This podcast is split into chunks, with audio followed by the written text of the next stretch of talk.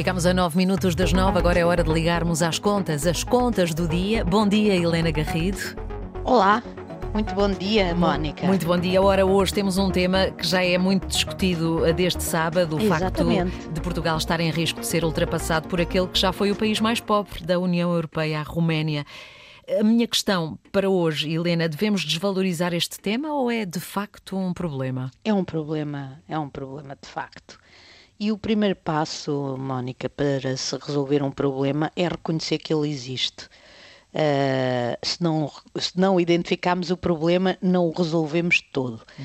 A notícia, como, como a Mónica disse, é, é, uma análise da jornalista Joana Nunes Mateus uh, no Expresso e mostra que se as previsões da Comissão Europeia estiverem certas, em 2024 o rendimento por habitante da Roménia será superior, mesmo que marginalmente, ao de Portugal. Embora parte dessa subida uh, se deva ao, à descida da população romena, uhum. uh, não podemos desvalorizar. E porquê? Porque não é o único indicador. Portugal tem crescido muito pouco neste século XXI e tem sido sucessivamente ultrapassado por países que entraram mais tarde na União Europeia e até no euro. Uh, como se pode ler no artigo do Expresso, em 2000 o rendimento médio por habitante dos portugueses representava 85% da média europeia, hoje corresponde a 79%. Estamos a andar para trás, estamos a ver os outros mais longe.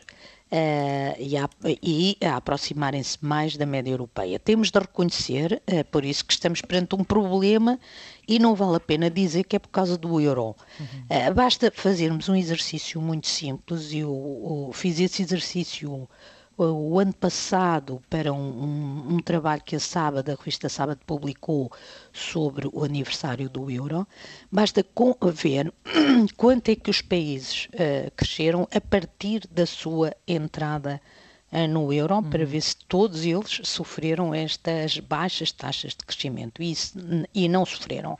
Portugal é o terceiro pior país em taxa de crescimento médio desde a sua entrada no euro, 1,1%. O pior país é a Grécia e o segundo pior é a Itália, que cresceu apenas 0,5%.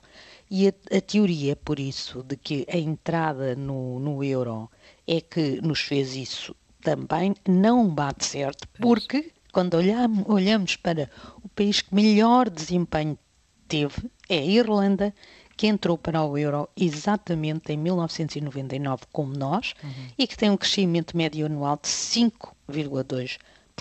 Este, Mónica, devia ser um tema nacional, claro. em vez de nos andarmos a iludir com crescimentos trimestrais acima da média europeia, como o governo gosta sempre de sublinhar.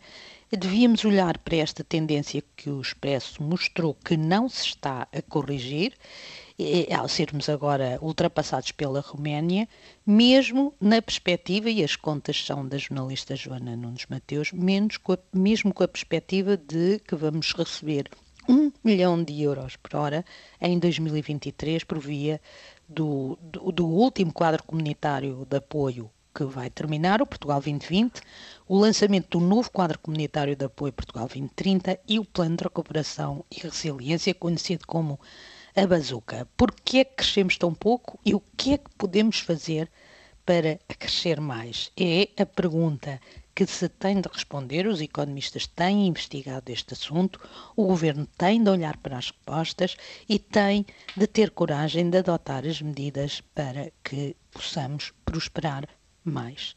Não queremos, certamente, Mónica, acabar como o país mais pobre pois da União Europeia. Uhum. Esperemos que se leva a sério estas, esta tendência que está instalada na economia portuguesa para neste século XXI, nestes mais de 20 anos que já levamos do século XXI. Até amanhã, Mónica. Até amanhã, Helena Garrido. Helena Garrido e as contas do dia.